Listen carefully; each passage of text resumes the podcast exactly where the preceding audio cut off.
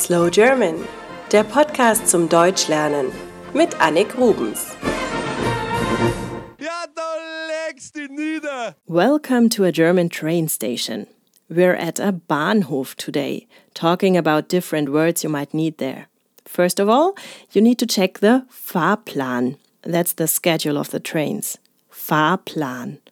On this Fahrplan, there are two categories trains arriving and trains leaving the station. The arrival is called Ankunft, the departure is called Abfahrt. Ankunft and Abfahrt.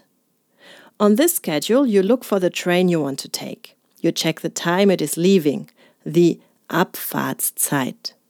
Abfahrtszeit. Zeit is the time, Abfahrt, the departure. So the time of departure. Abfahrtszeit. The next information you need is the right track, so you can find your train. The track is called Gleis. Gleis. So maybe your train to Berlin is auf Gleis 4, on track 4. Auf Gleis 4. Let's say there is no schedule and you have to ask somebody. Then you can say Entschuldigung to catch their attention. Entschuldigung. Entschuldigung. Entschuldigung. It essentially means sorry or excuse me. Then you can ask, Where do I find the next train to Berlin? Wo finde ich den nächsten Zug nach Berlin?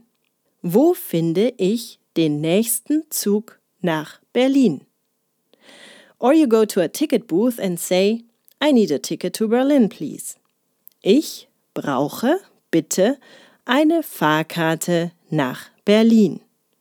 Ich brauche bitte eine Fahrkarte nach Berlin. Ich brauche bitte eine Fahrkarte nach Berlin.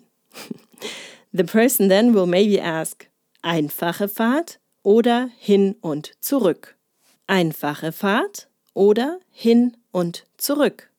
Meaning, do you need a single ticket or a return ticket? So you say, einfache Fahrt bitte. Or, hin und zurück bitte. Hin und zurück bitte. Maybe they also ask if you want to travel first class or second. Erste Klasse oder zweite? Erste Klasse oder zweite? Most of the time you answer zweite Klasse bitte. Zweite Klasse bitte. But sometimes first class is cheaper than second. Don't ask me why. the next question is Soll ich einen Sitzplatz für Sie reservieren? Soll ich einen Sitzplatz für Sie reservieren? The Sitzplatz is simply the seat. Sitzplatz. You can make a reservation for a certain seat on the train. This costs extra, but it guarantees you have a seat. When it's crowded, you sometimes will need to stand the whole way. You can decide if you want a seat on the aisle or at the window. It's a Fensterplatz, Fensterplatz, near the window, am Gang, am Gang, near the aisle. You can also choose between im Großraumwagen, im Großraumwagen, or im Abteil, im Abteil on certain trains. The Großraumwagen is just one long carriage with seats, like a bus. Other areas of the train are compartmentalized, Abteile. If you have your ticket, your Fahrkarte, you run to catch your train. At least that's what I always have to do. You look for the right carriage number, the Wagennummer, Wagennummer, and jump in. When the train has departed, the Schaffner will come and will want to see your ticket. Schaffner. Sometimes the train is delayed. It has Verspätung. Verspätung.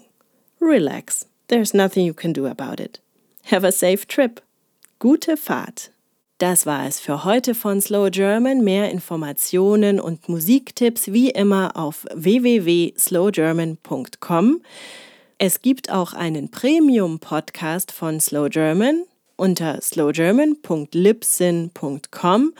Dort findet ihr zu jeder Folge Lernmaterial und die Folge nochmal normal schnell gesprochen.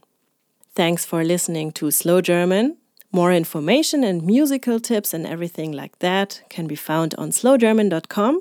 There is also a premium podcast that you can subscribe to at slowgerman.libsyn.com, where you get learning material and faster read episodes with every episode. Thanks for listening. Das war Slow German, der Podcast mit Annik Rubens.